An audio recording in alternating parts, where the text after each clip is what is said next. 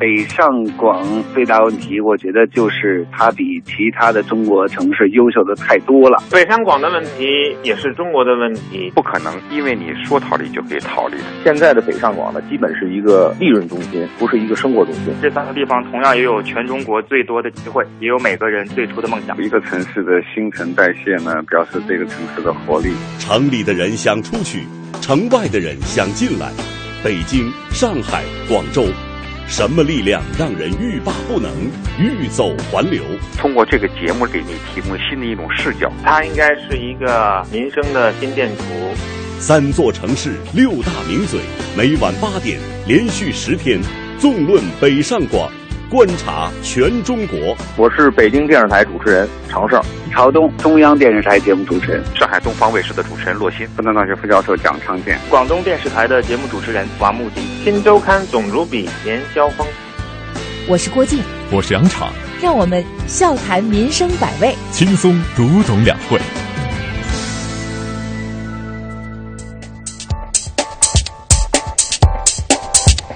北京时间二十点零三分，晚上好，各位，欢迎收听两会特别节目《直通北上广》，我是郭靖。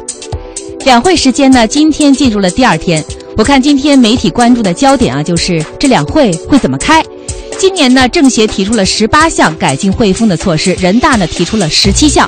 说真话，说短话，别说套话，成为大家的期盼，也希望呢成为共识。说到说真话，我想直通北上广就是一个你可以听到真话的地方。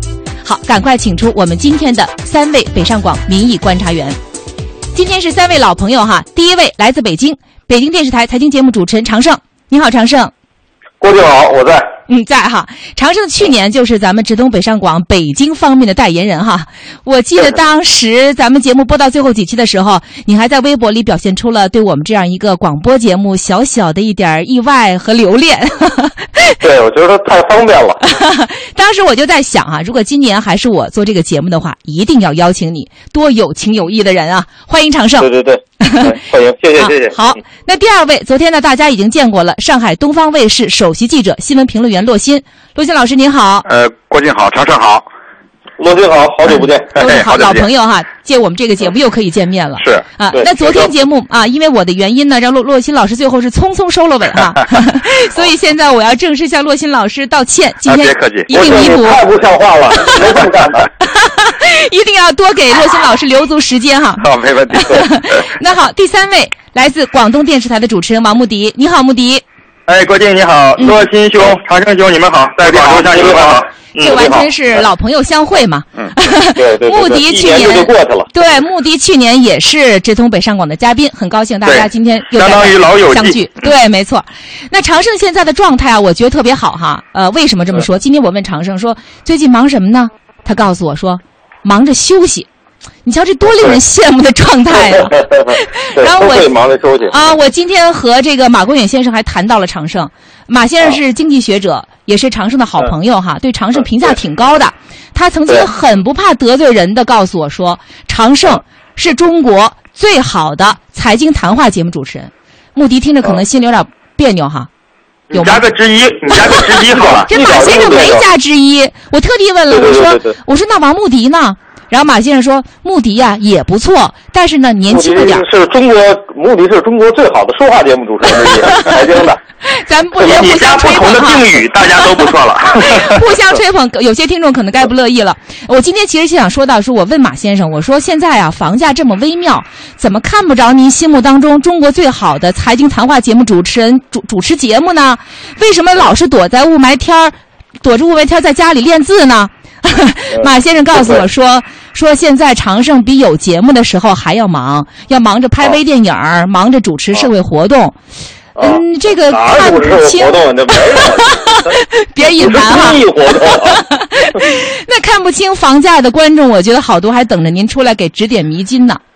嗯，不行不行，我自己还糊涂着呢。但是你要说到房价的话呢，其实不像大家提到那么轻松。嗯，我记我记得一句话啊，也也是跟那个光源有关系。”我觉得他那句话呢挺好，后来我们用在一个电影里边的一个台词了。他说了三个百分之百。嗯。我们在西安的时候，他提到，他说中国呢，关于房地产有三个百分之百。第一个百分之百呢，就中国房价百分之百有泡沫。嗯。第二呢，是泡沫百分之百就会破。嗯。第三呢是什么时候破，我百分之百不知道。嗯，这个有点像说这个肥皂泡必然要破灭哈。那住房问题应该说是全中国人民现在都关注的一个热点话题。我看到人民网今年的一个两会热点调查，网友投票说住房问题位于热点问题的第九位。呃，线下调查对住房问题的关注呢，甚至要超过对物价的关注。住房问题结果排在了两会热点问题的第一位。呃，中国网今年也发起了一个调查，住房问题也仅次于反腐，在十二个调查热点当中呢，排名在第二。呃，中国网的调查还有些结果很有意思哈，说有九成网友觉得房价已经成为了无法承受之重，有八成网友认为土地财政不破，高房价无解，超过五成的调查对象认为呢，二零一四年的房价会稳步上涨。那我们这一次呢，也是和北京零点指标信息咨询有限责任公司就房价问题啊、住房问题进行了专门的调查。那我们的着眼点呢，就放在了买房、租房与受访者个人收入的一个比较上。那对北上广的这个公众来讲，眼下买房、租房的经济压力到底会有多大？现在我们就请出零点研究咨询集团两会热点调查项目的研究员张元，我们来看一下这一组调查数据。你好，张元。啊，你好，郭静，大家好。嗯，本次两会热点调查呢，是由中国之声委托北京零点指标信息咨询有限责任公司在二零一四年的二月，在北上广三地进行采用电话随机访问的形式，访问了六百多名十六岁以上当地居民。并通过自有网络调查样本库随机访问了全国二十个城市一千五百多名居民作为数据补充。那么今天我们讨论的话题是住房保障。本次调查中，针对住房这一热点话题，我们询问了四个问题。第一个问题是，目前每月在房子上的支出占您个人平均月收入的比例是多少？那么调查显示呢，包括房租、呃还房贷或借款、给单位交房屋使用费等等费用在内。北上广三地公众每个月在房子上的支出占平均个人月收入的比例是百分之二十三点八，三个地区没有明显的差异。但是值得注意的是呢，之前我们经常讨论的都是买房一族的压力，而这次调查呢，我们也显示了租房给普通居民带来的经济压力也不可小视。呃，在这次调查中呢，百分之四十五点二的购房族目前已经每个月已经不用再承担任何房子上的开销了，而需要偿还。贷款或者是欠款的购房族，每个月在房子上的支出平均占个人月收入的比例为百分之二十四点一，跟租房的成本基本上是一致的。那么分城市来看，北京和上海的租房一族压力更大，平均每个月超过四分之一的收入都用来交房租了，而广州的这个比例在五分之一左右。那么从调查结果我们可以看到，广州的买房一族他们养房的压力是小于租房的。那么在上海呢，租房比买房成本更高。可是，在北京呢，无论是租房还是买房，要承担的这种经济压力都比其他两个城市更高。那么第二个问题是，购买一平米的新房需要你几个月的薪水？根据相关机构的统计呢，二零一三年北京的新房成交均价是每平米两万三，上海是两万四，广州是每平米一万五。那么三个城市公众购买一平米新房需要工作几个月呢？那么调查就显示，上海的这个房价收入比是最高的，购买一平米新房平均要付出六点三个月的薪水。那么北京紧随其后，也需要工作五点八个月才能买得起一平米房子。广州的房价收入比相对是最低的，但是呢，也需要付出四点四个月的薪水。呃，跟去年的我们这个同期的调查相比，三地公众的收入与房价的差距是都是进一步拉大的，其中。北京和上海的涨幅大于广州，也就是说，北京和上海的居民要比去年多工作一个半月才能买得起一平米的房子，而广州需要多工作半个月。那么第三个问题是，您是怎么看小产权房的呢？因为在现在这种房价高企的背景下，一些人开始打起了购买小产权房的念头。小产权房价格虽然低，但是存在被清理的风险。我们也在全国二十个城市，针对一千五百多名受访者做了线上调查。平均所有的答案调查显示，如果要买房，小产权房必须要比大产权房价格低百分之四十九左右，大家才会考虑去购买小产权房。而那些已经买了小产权房的人，他们中有百分之七十左右的人担心自己的房子会被有关部门清理掉。那么总体来看，接近六成的受访者支持有关部门清理部分小产权房，其中超过四分之一的人非常支持。那么持反对态度的还不到三成。但是购买了小产权房而且不满五年的那些人，他们对清理是比较抵触的。那最后一个问题是，您对所在城市二零一四年的房价预期是什么样的？呃，对比去年的调查结果。北上广三地公众对二零一四年房价走势的判断跟二零一三年的时候基本一致，也就是说主流看法都是稳中有升，这个比例接近五成。那么认认为会持续暴涨的，呃，维持在近一成。但是值得注意的是，呃，看跌房价，也就是认为房价会暴跌或者是稳中有降的比例，从二零一三年的百分之五点五上涨到了百分之十一。呃，三座城市。各自对房价的走势判断基本上没有什么差异。嗯，好的，谢谢张元。那刚才在张元播报这组数据的时候，哈，呃，我们几位都在静静的听。那对调查出的这些结果，三位对哪些结论印象比较深呢？陆鑫？呃，我觉得就是租售呃租房的这个价格在逐渐在上涨。一般呢，我们都知道这个租房价格它有一个租售比的概念嘛。如果租房价格普遍在上涨的话呢，就说明这个房屋的投资投资潜潜力还在进一步再往上提升。就说其实如果租房的价格上上涨，第一是供求的关系很明显看得出来，目前这个现房的这个存量不大，而且呢还有一点就是进入城市的人口开始。这个量开始加大了，嗯，量越大，它这个供求关系这个就就拉伸，它的矛盾就更加尖锐。还有一点就是说明，这个地方至少在我我听出来，这个北京跟上海这两个地方的房屋还在进一步的。有上升空间。嗯，其实以前咱们的这个一直以来都是房价涨幅远远超过房租的涨幅。对，所以当时咱们都说这个，咱们中国的这个租售比啊，当时是非常的这个奇怪的这种这种高。对。那么当时正是因为这样，所以大家都觉得这个买房不如租房。对。但是现在随着可能随着限购政策，嗯，呃，一部分人就买不了房了，所以不得不租房。这时候房租跳涨，所以我觉得这也有一组数据可以和刚才我们这个调查结论相对应哈。说来自国家统计局的数字，截止到今年。去年的十一月，全国房租呢是连涨了四十七个月。那么到今年一月，搜房网大数据研究中心提供的数据说，北京、上海等十一个城市的房租均价同比呢平均是上涨了百分之五点三七，这远远超过了 CPI 国家统计局给出的百分之二点五的这个涨幅。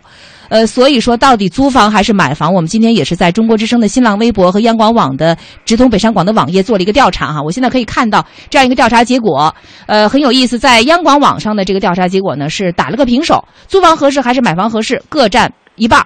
呃，在我们的这个新浪微博上的这个呃投票呢，是买房的人略占上风，百分之五十一点九的支持率，觉得租房合适呢是百分之四十八点一。那我不知道对刚才这组结论哈，呃，穆迪有什么看法？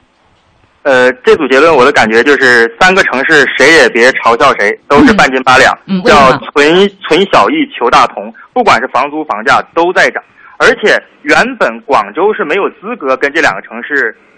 共同对话的，因为广州人一直在嘲笑，你看北京、上哪、上海这个房价涨的哟，我们这连苏州、杭州都比不上，更不用说这个北京、上海了。但是从去年开始，广州开始补涨，你知道补涨这个概念是多么恐怖吗？而且二月底的数据是广州百分之十八点六的涨幅，是领涨全国。现在广州竟然有资格在房价涨幅上跟北京、上海共同的来说话了。当然，我本人这个话题比这个洛鑫跟常胜更有资格，为啥？他俩长我几岁，呃，功成名就，社会名流，指不定有几套房子呢。我是现在是真正的在租房还是买房这儿打转呢。前两天我有一句，你怎么投票？前两天你怎么投票？前两天我有一句话，你你你们你们这个节目有问题啊，是不在这边挖苦人的啊，什么情况？你们这个，就我们咱这不分阶层哈。租跟房没说这个啊，我们这住多间房子了。哎，前两天我有一句话，因为大家前两天我有一句话，网络上。很出名，嗯、那个那个谁孟非啊，还把他引到《非诚勿扰》上去了。我是这么说的：我说我有一个梦想，就是在三十岁三十岁之前，在广州城买一个属于我自己的房子。这个梦想我已经实现一半了，就是我已经三十岁了。我记得这句话。常胜，还有一个有一个备注，嗯，有这备注呢。你这这几天，你比如看那个驻美大使崔天凯，嗯，这几天有一句话我。我印象可能是这么说，他就说这个分到外交部的这个公务员呢，一开始的这个工资起点是很低的。嗯，如果就靠这工资的话，在北京他想养活自己，他既租不起房，他也买不起房。我印象嗯，这个中心词就这样一个，那那没什么怎么办？我觉得这是既是证明外交部的公务员是非常清廉的，同时也是在说北京的房价呢，实际上相对来说就高。嗯，你刚才那个整个的呃调查结果里面呢，嗯啊，我是觉得你像北京和上海，它其实就是平均要六个月吧，嗯，平均起来大概要六个月才能够买平米房屋。嗯。呃，六个月买一平米房屋，你想一想吧，一年买两平米，嗯啊，买七十平米需要三十五年。所以穆迪说，三十岁想不在广州有一套房挺难的。那多少岁开始就挣钱啊？你怎么会有这种想法呢？对吧？因为这种不切实际的时候，把房子买全了，对吧？啊，有意思的是，我记得去年哈，咱们直通北上广开播的第一期节目也是三月四号。也就是说，正好是一年前的今天，而且咱们谈的也正好就是房价。那那时候呢，正好是新国五条颁布。我记得那天啊，股市是一片惨绿。呃，长盛当时还给了个形容，说叫今天是一面破鼓。整个房地产板块那天是跌了百分之七点六。但是面对我们当时做的一个调查，就是个人售房开征百分之二十的个税，您对房价看涨还是看跌？结果当时有百分之八十七的人都投了看涨票。后来事情的发展果然是没有又出乎大多数人的预料。从今年四月份开始，北上广深四大一线城市的房价可以说是一路高歌猛进。有人形容是年初没买房，一年都白忙。每个月一线城市房价的同比涨幅几乎都是以平均两个百分点的速度在递增。虽然说到了去年年末，京七条、沪七条、深八条相继问世，一线城市纷纷都举起了调控大旗。虽然眼下的楼市好像是成交正集体遇冷，但是在今年一片这个崩盘论的唱衰声当中，看好北上广房价抗跌的声音还是占了主流。不知道三位怎么看？呃，我得稍微得得补充一下哈，嗯就我们看到这北上广的价格呢是在往上涨，但同时我们也可以算一算北上广呢这一年来啊，如果如从去年国五条开始到今年来，你要看它这个人口的激增速度有多快。嗯，我们这其实也应该算一个百分比。如果按它这个人口的这个涌入的这个速度啊，我相信可能比房价这个上涨这个幅度还要大。所以在这方面来说呢，我认为这个北上广的房价肯定是要往上走的。但是同时你别忘了，今年刚刚这个相关于住建部跟这个统计局也有一个相关的数数据啊，就是有关于全国其他的二三线城市的房价，将近有一半是在往下落的。嗯，所以就完全谈房价上涨，我觉得要呃放到全国一盘棋上来说，其实其实它是要有涨有有落。所以现在大家说可能是进入了一个十字路口，或者说进入一个分化。对，哎，我我我非常同意这种看法，因为中国的房地产近十年来啊，这种涨法就是你很难把这些一二三四线城市用同一个周期来概括，每个城市分化的特征是非常明显的。你从总量上看，中国城镇人均居住面积现在是超过四十平方米，供求基本平衡。但是我们今天聊的北上广，包括深、北上广深这些一线城市。供给是严重不足的，对，所以如果在这个时候抛出来说北上广的房价要崩盘要跌，这要不然是别有用心，要不然就智商有问题。嗯，呃，我现在突然想到，刚才意识到哈，刚才常胜那个说那个穆迪的一句话，其实话里有话呀。我们说那个常胜是最好的财经节目主持人，然后常胜说，常胜说您是说穆迪是最好的谈话节目主持人，明显的有点歧视穆迪的财经方面的常识吗？那个郭靖，郭靖，一年不见，你现在学会挑动群众、逗群众了？不敢。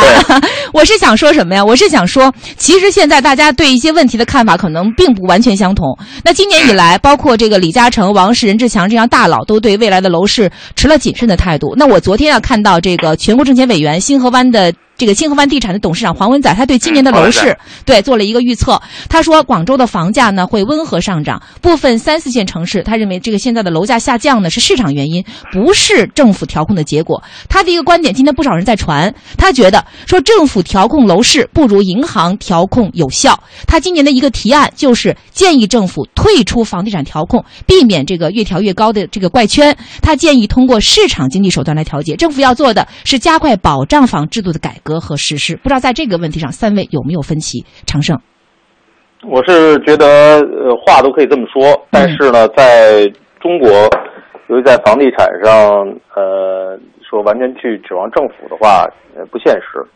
我是说，政府不会说不自信到这个市场我管不了。嗯，在过去的所有的经验都证明，政府在这方面是很自信的，而且呢是愿意管这个市场的。同样的，它也不是一个简单的一个普通商品，呃，它它涉及到的情绪和涉及到的方面太多。你刚才说的所有的话中有话，其实我们刚才用了那么长的时间，都是在表达一种情绪，嗯，就是我们对房地产所带来的一系列的问题，心里都很恐惧，而且不知道解决的方案在哪。没错，去年就这么在说，今年依然在这么说。嗯，就是它往下走，当你在看看多房价的同时，其实呢是看空这个市场。嗯。就像马先生说的，我知道它肯定会破，但是我不知道它什么时候破。我觉得这个挺可怕的。呃，还想问一下那个洛鑫哈，呃，现在大家都说调控房价，到底是该限制需求，还是应该增加供给？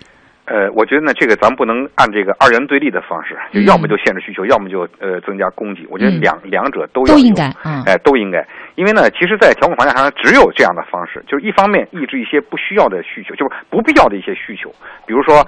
呃，有关的物业税、房地产税这部分的这个税，其实还是要调的。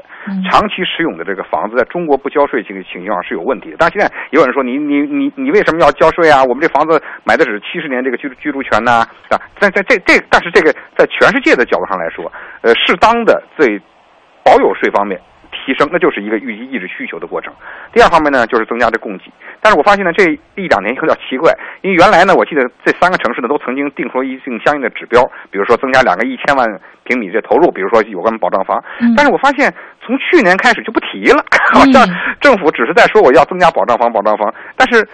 这个量就不再提了，所以这这一点上来说，也大家也会觉得，哎呦，是不是我们这个增加供给有点呃无望？所以大伙儿觉得那还不如去买房呢。嗯，那刚才这个穆迪提到了哈，广州去年的房价有补涨的趋势，到底是为什么呢？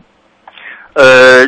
几个原因了，这首先一个原因就是广州之前确实是价值的洼地嘛。你像你像杭州房价高，是因为很多浙商啊、浙江的商人都会涌过去。但广州的企业家有个特点，广州企业家喜欢生存在自己的村子或者镇里，呃，他不是很喜欢在广州买房。再加上广州有个双子城深圳嘛，深圳房价涨得很高。呃，广州房价有很多。不不同的原因，但是现在我可以说广州跟全国一盘棋，而且现在是大有领涨全国的势头。我同意你刚才说的黄文仔说的一个话，黄文仔说广州房价会保持温涨，就温和上涨的一个趋势。我一直认为，就是对于房价的预估或者对房地产市场的判断，呃，房地产开发商比学者要靠谱，因为这个春江水暖鸭先知，他们是真的在第一线的。你比如说任志强，其实任志强最近也发了个言，任志强说。说那个房价大跌的都是危言耸听，跌的是增幅，不是房价。就是说，只不过还是在涨，不跌了，还是在涨。你你像之前网上或者媒体上一直把两个人对立，一个是任志强，一个是谢国忠。任志强每年都说房价要涨，说的人民群众恨得不行，说的叫人民公敌。谢国忠呢，每年都说房价要要跌要崩盘，说的人民群众心里暖暖的，叫人民好博士。结果你这多少年下来。谢国忠发了八次言了吧？多少年下来，你发现听了任志强的话的，早早买了房，生了孩子，娶了妻，生了孩子，还说嫁人要嫁给像任志强那样的人。那谢国忠的话呢？你基本上错过所有的中国老百姓，如果在这大的周期里没有买房，就错过了。唯一的投资机会，我记得我记得穆迪说过，说有些专家就是在赌这一辈子赌对一次，是吧？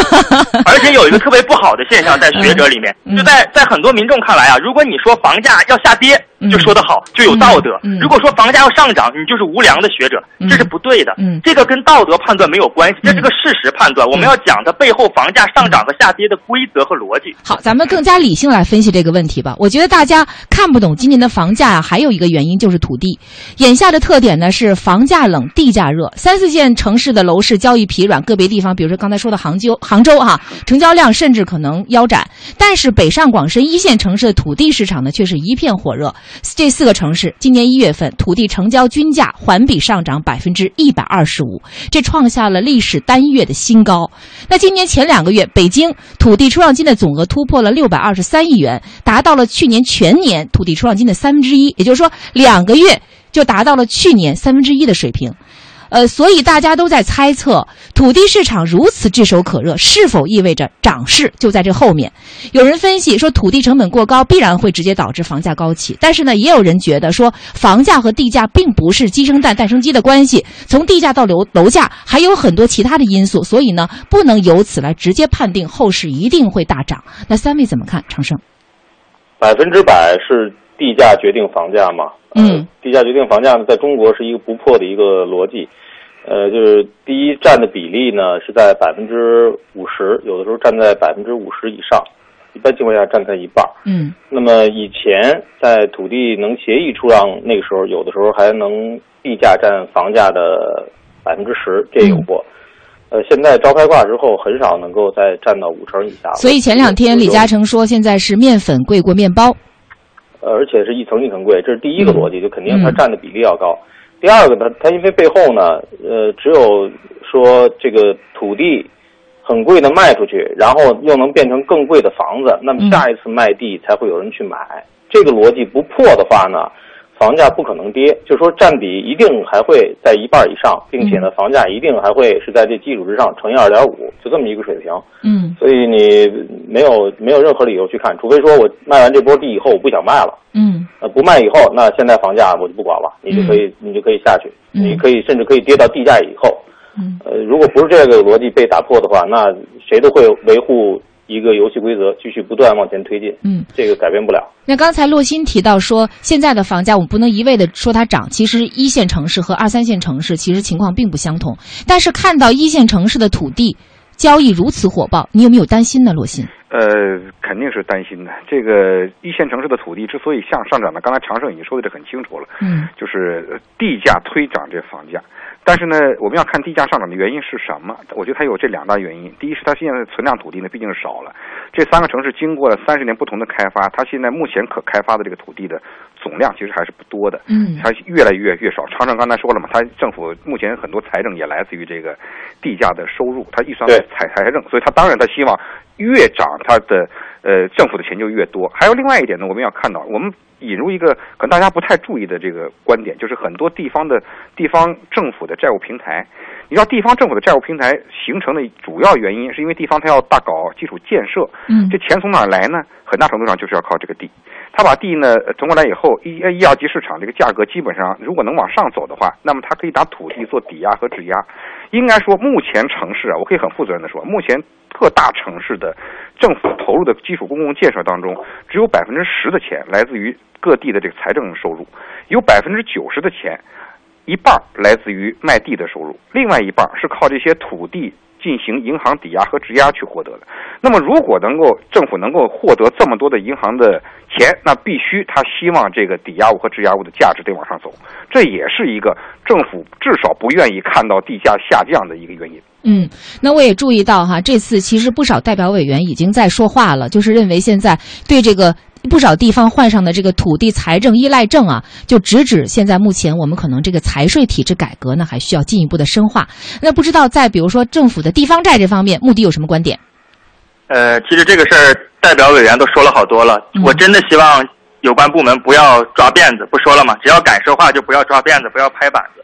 其实对这个问题，你不同的回答决定你对这个问题的角度不一样，决定了你未来的依赖的路径也不一样。比如说刚才两位其实都说到了地价，呃，地对于房的一个理解，包括最近你看地王朝，北京、上海、厦门全都有地王朝。你面粉跟面包的逻辑，我想不用多说。还有一个就是，如果你不理解土地出让金这件事情，就没有办法去判断房地产市场。但是我再往后说一个逻辑，那土地出让金去了哪里，或者大量的税和费去了哪里？如果你对这个问题思考一下，回答到了有关部门那里，那么板子拍给了谁？如果回答到开发商那里，板子又拍给了谁？这是不一样的。嗯，其实呃呃，催生房价高企的一个相当重要的推手，咱们说白了是地方政府，是地方政府。刚才洛琴说的很清楚，所谓地方政府有多少钱出自这个土地出让金？你指望地方政府自己斩断自己的手？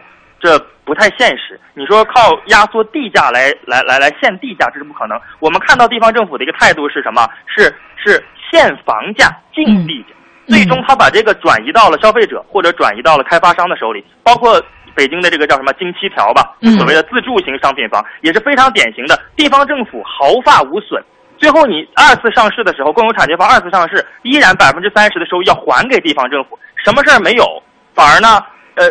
把这些房子算作了保障房，自一方面自己政绩好看，另一方面呢又给了民众交代，苦的是开发商，苦的是那些排队等候的人。嗯，那待会儿咱们会专门来聊一聊关于保障房哈，关于自住型商品房，我们的这个大学生志愿者啊，也是在北京街头进行了一些相关的采访。但是我们刚才现在正在说到土地，我就想到说，二零一三年这个整个房地产市场的一个热点，咱们不能不提到小产权房。呃，回顾二零一三年的小产权房，有人说呢，就像一部跌宕起伏的大片儿，从三三两两的私下交易到大张旗鼓的叫卖，从三中全会以后有关这个小产权房可能会转正的这种普遍的猜想，到后来两部委发布紧急通知，紧急给判了死刑，再到最近。北京好像似乎有有所松动，留了一线生机。因为前天有消息啊，说北京市国土局和住建委向国土部和住建部建议，说对部分已建未售的小产权房，可以补办用地等审批手续，纳入公租房这样一些政策性的房源。这当然现在还只是一个建议哈。那对北京的这个提议，三位怎么看？长胜，小产权房怎么办？小产权房那怎么办呢？你说，我 我，您不至于吧？其实就说起来，它就就又又相对尴尬嘛。嗯。我们老在说，你堵住门的话呢，最起码给大家一扇窗户；或者你堵住窗户之后的话，应该开一扇更大的门。你不希望违规，嗯，那你就给这些呃不得已违规的人，给他一条出路。我不希望你去买小产权房，那我给你一条出路，到底在哪儿？你刚才说那条政策呢，并不能解决现在小产权房的问题，因为现在小产权房有好多是法不责众的一个心理吧。比如说有一些已经达到一百万平米，嗯，啊，有的已经到三百万平米了，就这些，这都是什么样的一些人在买？确确实实是买不起商品房的。那么价格是商品房三分之一的小产权房，我买来就是为了住，我甚至都不在意它能不能抵押，它能不能贷款。它能不能够再再去做什么变现呀、流通啊？我就不在意，我就是想买一有屋顶，然后四面有墙的，就要一个这个，这难道不行吗？其实这个需求是非常实际的一件事情，但是它它因为动了一个更大的一个蛋糕嘛，就是你破坏了游戏规则，这是不允许的。嗯，呃，所以你说的叫已买，呃，叫叫已建未售，嗯，这可以改成公租房，嗯。这咱们都好理解，就别让它浪费了嘛，你把它炸掉那是不行的。嗯，那剩下那些呢？那些人怎么办呀？那些人也不是炒房卖出去的怎么办？这是最难办的。关键住在里面的人，我不是为了炒房啊，我也明知这个风险，但是我确实买不起别的。那您说如何？你让我咋办？嗯，其实我们这次的调查当中，刚才张元也已经讲到了关于小产权房的一些调查哈。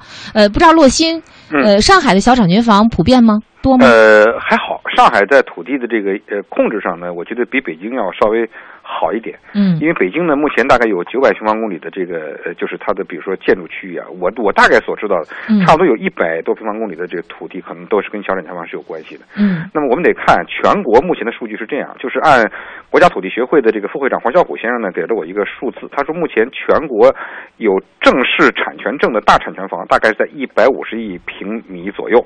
那么小产权房是多少呢？说这个数字，可大伙都不相信。嗯，有六十亿平米，也就是说，目前的整个中国的占那个呃房地产三分天下，小产权房至少占到了一半，这比例相当大，相当大。但是为什么会有这样的情况呢？我的个人想法呢，跟我们这个土地的专控是有关系的。因为中国的土地呢，集体所有制土地它是不能建房子，它必须要转为国有。那么转为国有的过程呢，那就是说政府必须得把这个地给弄过来，我才能够。给开发商去建房，你集体没有这个机会。那么其实呢，现在我们也看到，十八届三中全会提到这个集体所有制，这个土地能够上市交易，其实也是希望能够打破这种国有完全只有政府一家来垄断土地这个情况。因为农民他没法去分享这个土地增值带来的收益嘛，所以呢，农民想办法，那你你们这个周边的这个土地那么贵了，你卖房子这么贵，我为什么不能在我集体土地上，哪怕我违规建点房子呢？那么这个房子呢，它它价格相对便宜啊，因为它没有经过招拍挂，没有一级一二级市场，政府没有在上面去加这个价格。那么，但这个房子呢，本身是违规，很多房子是违规的。嗯。但是我们也把小产权分两种，一种呢是本身符合规划范围的，也就是村集体建的这个房子。这个房子除了有一点它不能交交易之外。它本身在用地上，它其实是是合规的，嗯，但是还有一类，就是它在用地上本身就不合规。比如说在农田上建，那这个房子按目前的国家的土地管理规定，这个房子一定是不能存在的。但是就像常常刚才说的这个情况一样，这么多人已经买了，他们有这样的市场需要，你未来你把它。全部都否决，六十亿平米的土地，你怎么六十万亿？你怎么去给他平啊？嗯，其实对于这个小产权房该不该转正啊，有很大争议。全国人大代表蔡继明的观点是应该让它合法化。哈，呃，我们的记者肖元和景明今天也采访到了蔡继明这个代表，我们来听一下他的观点。全国人大代表蔡继明今年的主要议案就是建议赋予小产权房合法的身份。在他的议案中，归结了小产权房的三大功劳：增加农民收入、抑制城市过高的房价，以及推动城市化进程。小产权房实际上它有助于加快城市化进程。大量进城务工的农民，大量的刚刚毕业的大学生没有能力买房，那么小产权房实际上是为这部分人提供了落脚之地，它是功不可没的。蔡继明坦陈，目前小产权房合法化仍有不小的障碍。障碍是土地管理法，还有城市房地产管理法，再直接的就是国务院的有关的通知，严格禁止城镇居民到农村买房。所以人们常常说小产权房违法，它怎么违法呢？它就是违反这些法。蔡继明说，现在反对小产权房合法化的群体主要有三类：担心土地出让金流失的地方政府。不想被小产权房分蛋糕的地产开发商，心理不平衡的大产权房业主。不过，蔡继明认为，如果贯彻十八届三中全会精神，就应该发给小产权房准生证，因为它合法化的社会效益是有先例的。你以通州画家村宋庄，你以那个为例，那些画家、那些艺术家到了宋庄买房也好，租房也好，租地建房也好，把当地的地价抬上来。农民收入增加了，把现代化的生活方式也带到了农村，酒吧、咖啡什么也都建起来了，艺术馆也都建，这多繁荣的一片景象。嗯，你看，有一位代表他就同意小产权房给给他发这个准生证。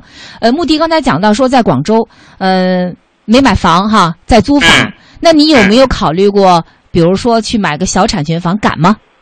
那哪敢呢？政策有风险，入手需谨慎。嗯，那个小产权房，我的观点是这样，就是呃，首先证明比较重要，证明比转正要重要。其实你看刚才蔡继明，你们的外采是蔡继明这个话，他说的很对，就是小产权房主要谁来住啊？一般是城市里中低收入的居民，还有外来务工者，就这些人给他们提供呢，他可以说对整个城市化的进程有一个非常积极的作用。但是小产权房，刚才洛鑫说的是什么？二元结构的一个糊涂账。就是他这个私生子，他从一开始的时候就就有原罪。嗯，这个原罪当然可能是说所谓的违法，但违的是什么法？刚才蔡继明也说了。但是问题是你现在你看有关部门的态度，你要你要揣摩他是怎么想的，尤其是这个十八届三中全会这个文件，这个春秋笔法的这个文字，你会发现现在对有关部门对小产权的态度，首先它不是一刀切，它是打算分类处理的。就是呃，刚才那个常胜说的已建未售这部分，大家都同意把它纳入到这个所谓公租房的一个政策性住房、保障性住房，这个没问题。但是那些情形的小产权房怎么办？这个问题就大了去了。呃，北上广有一些，虽然不多，但是这个小产权房有一些。那些怎么处理？就是它是一个很难办的事情。你往前走一步不行，往后退一步也不行。所以那些房子啊，我我是建议，如果想买小产权房的，要非常慎重。而手里正在住着小产权房的，要密切关注政策的。走向，而且不要轻易相信有关部门的承诺。呃，刚才这个我我补充一点啊，嗯，因为刚才这个在提到说小产权房呢叫功不可没，还说了一个词儿呢叫呃心理不平衡的大产权的业主。嗯，其实呢，你属于哪种？我属于心理不平衡的大产权业主。我心理不平衡呢，主要是因为一点。呃，就是游戏规则呢是所有人共同遵守的。我们说你买和住进去合理，并不代表这件事情合理，你的需求是合理的，这是没有办法的。嗯，就像我们说你有急事儿，急事儿呢干脆我就把把车开上人行道这块儿肯定没有问题，你就过去就行了。但是不能所有的车都上人行道，同时在呃在这个路上开的车，你看到人行道上开车的话，你心里确实会不舒服。所以就定下规矩呢。社会共同遵守，这是一个底线，本应如此。所以你无论如何去解决小产权房，我觉得这这都是应该相关部门出台任何一个政策，我都呃都表示理解的。嗯，呃，主要的问题我们不是来分析这个，而是在说我们可以把小产权房也好，保障性住房也好，还是现在新发明的其他的词儿，各种各样的这种房，都要归结一种便宜的房。嗯，它的问题是这个市场上呢，便宜的房子太少了。所以会有问题，所以会有些人就说：“那我没有办法，我只好用各种各样的办法去接近一个相对便宜的一个房子。”那么这里面就会有这种违规。这个东西呢，不在于你前面是单单手去治，说我把它取缔也好，把它划分也好，给它证明也好，给它补办这个出生证也好，不在于这个，而在于未来你要有一个结构性的调整，它才不会这样。嗯。就像李书福说：“我要能打着车，我干嘛打黑车呀？”嗯，你原则是因为打不到其他的车是没有办法嘛。嗯，所以说这这他是他是逼的没辙。如果他能打到正规的车的话，那干脆没有必要打黑车，除非有爱好。对，那咱们现在就撇开这个小产权房这样一个呃身份有点这个奇怪的私生子不谈哈，咱们来谈一正正规规的保障房。呃，刚才咱们说了，就是单纯的遏制需求解决不了供需矛盾，有效增加市场供应才是一个比较这个好的一个方向哈。带来新的问题，增加什么？它去年有一个现象，一方面呢是越来越多的地方宣布全面取消经适房、并轨廉租房和公租房，但是另外一方面呢，共有产权的概念现在又大行其道，像北京的自住型商品房，刚才三位都提到了哈，现在非常的火爆。呃，有有一种声音说，现在北京的自住型商品房的模式要向全国推广，但是呢。这个自住型商品房从问世起就其实就面临争议，有人觉得它不伦不类，呃，有人担心这种政府不愿意大幅度降低地价，但又要求开发商让出利润的方式呢，会让自住型商品房最后成为楼楼翠翠。那有关这个自住型商品房的问题呢，人民大学的同学在北京啊进行了街头采访，我们来听一下北京的市民怎么看。我是中国人民大学的文佳，我现在所在的位置是海淀区的紫金庄园。今天我要提问的问题是：北京的自住型商品房申购特别火爆，您怎么看？大家第一关注，第二人家认可呗。我不太懂，因为我根本就没有考虑过，就是在北京买房，我我觉得不可能。这个从来没有听说过，就跟摇车牌号一样。就大家可能其实并没有很多买车的计划，但只是想如果能摇上，那我就买。房子根本就轮不上我们，因为前面有很多人在排队排十年、二十年，甚至你头发白了，甚至你的下一代都不一定能排上这个房子。再怎么火爆，跟我们这种屌丝没有任何关系，因为咱们啥都买不起。嗯，听到说头发都。等白了，我想到前些天啊，《中国青年报》报道一件事，不知道三位听说了没有？说北京有个三十七岁小伙子，为了能在北京呢分到一套保障房，五年前就开始苦苦的等。这五年里不敢多挣钱，不敢找媳妇，因为一旦不敢加薪，对，一旦收入人均收入超过一千二，就会超标，就会被自动淘汰。可就是这样，五年里他连参加摇号的资格都没轮上。他说了一句话，他说：“怕的不是等，而是不知道自己在等什么。这保障房实在是太少了，所以这次这个自住型商品房虽然它叫商品房，还不是保障房，但是大家还是马上的果断的出手去申请。不知道对这个自住型商品房，三位是否看好呢？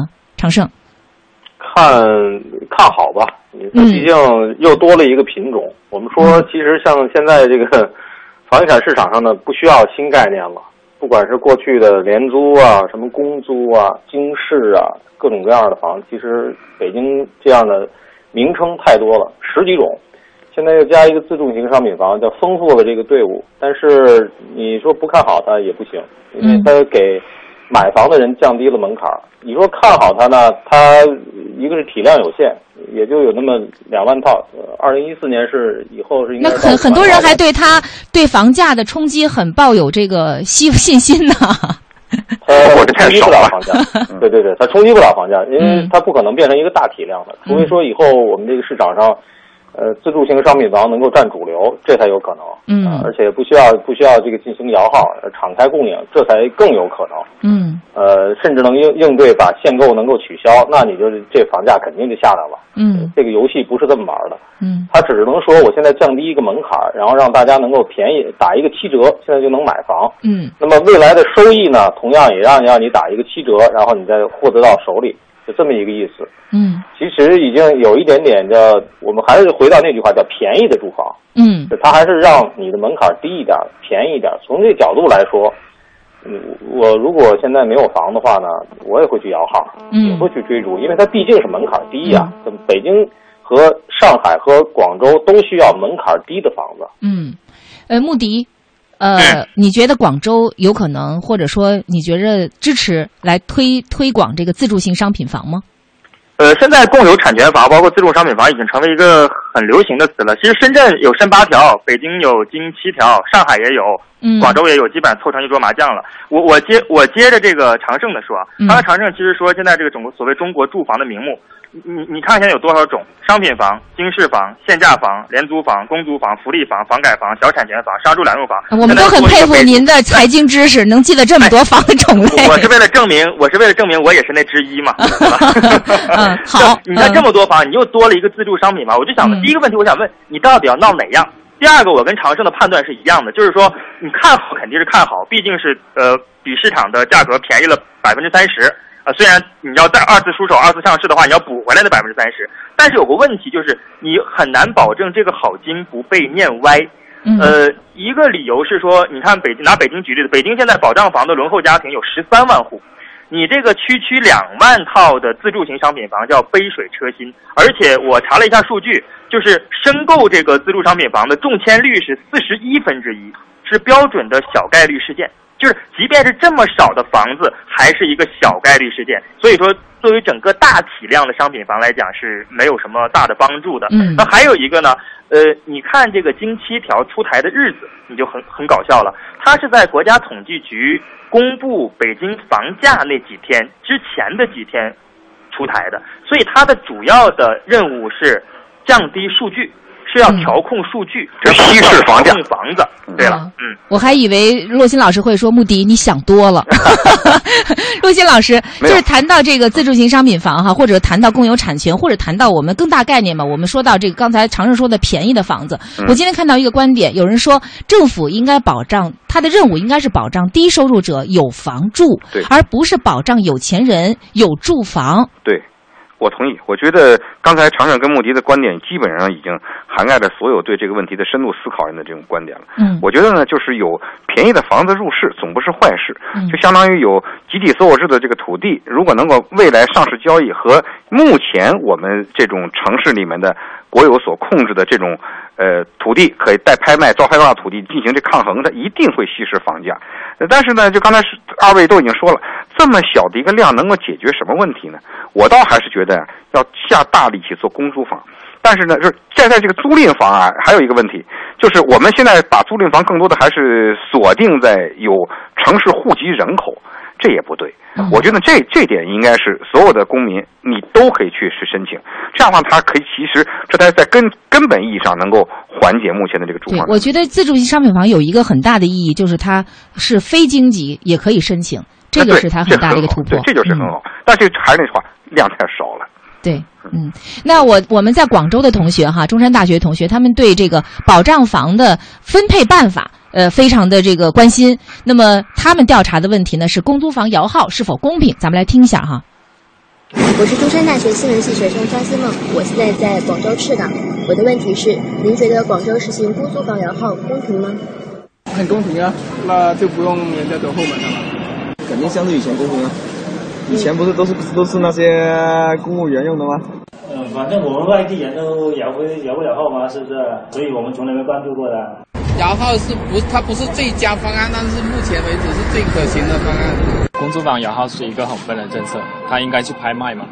嗯，之前我也看到中国网的那个调查哈，也谈到，就是线上线下的网友和这个受访者都最关心的是，在保障房这一块都是关心这个呃是分配是否公平。呃，那么在呃在这个问题上，保障房怎么分上？不知道三位还有什么补充？长盛。嗯。我觉得说了很多年的是夹心，嗯，我们说低端这一块的门槛还是还是高了，划出去的人基本上属于小众。其实，在既不符合条件去申请公租，呃，或者说有一点点钱愿意去买房，同时又买不起商品房的这样的一个人群不断扩大的背景底下，呃。能让中段这一块有足够的供应是相当了不起的一件事情，但偏偏呢，可能这一段现在做起来是最困难的一段。嗯，是因为，呃，理论上，我们现在看到的北京卖的每一个地块，都只适合做豪宅了，已经不适合做普通商品住宅，价格上已经完全不完全没有可能了，已经。嗯，嗯，所以难处在。在土地上，嗯，那咱们前面其实谈到了，现在是房租啊在不断的上涨。其实房租上涨，应该说基本反映了一个城市住房的这个需求旺盛的一个现状。因为租房的人，他其实这当中没有太多的泡沫可言啊，就像呃穆迪这样的 穆迪刚刚需阶层，刚需阶层。现在有一个问题，你刚才讲到了，现在其实，在保障房方面，咱们有很多的名目，有很多种房子，可是为什么越来越多的人都觉得，就几乎人人都觉得自己是夹心层？市场上没有自己合适的房子。我我首先我是特别想这个问题是我最想回答的。嗯，我是想借助中国之声这个平台，向经济适用房这一个事物表达我彻底的愤慨。这个东西从头到尾就是一个怪胎。经济适用房是零三年开始实施的，到今天应该是零三年到现在十第十二个年头。就是经济适用房到什么程度啊？我我随便给你举几个例子，比如说你们北京，北京的经济适用房呃公示的结果，你发现那个身份证号是十八个零或者十八个一。嗯，比如说郑州经济适用房土地上建的是别墅，比如说离我们比较近的离我比较近的深圳。那个经济适用房小区的业主开的全是奔驰、宝马的豪车，我没记错的话，应该叫桃源村三期，那个是很有名的。包括武汉，武汉的经济适用房是六连号。我很难想象未来的这种叫廉租房或者叫公租房不重蹈经济适用房的覆辙。前两天有个媒体报道，呃，是在河北的邢台一个经济适用房的项目，你知道建筑面积多少吗？嗯，两百六十平方米，还有车库，就是到底是经适房还是官适房？就就是你你见过在经适房造假的，你没有见过像河北邢台这么胆大包天的。嗯，所以我我是觉得经适房已经代表了整个中国保障性住房的一个案例，一个镜子。在这里面，我们看到所谓的不公平，所谓的权利的权钱交易或者权力自肥，已经全体现出来了。可以说，在住房问题上，我们肯定还是有很多的不如意哈。在我们的微博上，我也看到有朋友在感叹说，住房是现在中国人幸福感最缺的东西。还有网友表示，撼大山易，撼房价难。住房问题的确是事关我们每个人幸福感的重大民生问题。那十二届全国人大二次会议明天就将开幕，明天上午呢，我们就将听到李克强总理第一次来做政府工作报告。相信在这份报告当中，一定有关于住房保障的阐述。明天，相信很多人都会细细研读这些既事关国家大政方针，又关系我们每个人切身利益的内容。好，让我们一起期待明天。感谢三位。最后，代表今天的责任编辑潇湘、白杰哥、王伟、杨场，感谢各位的收。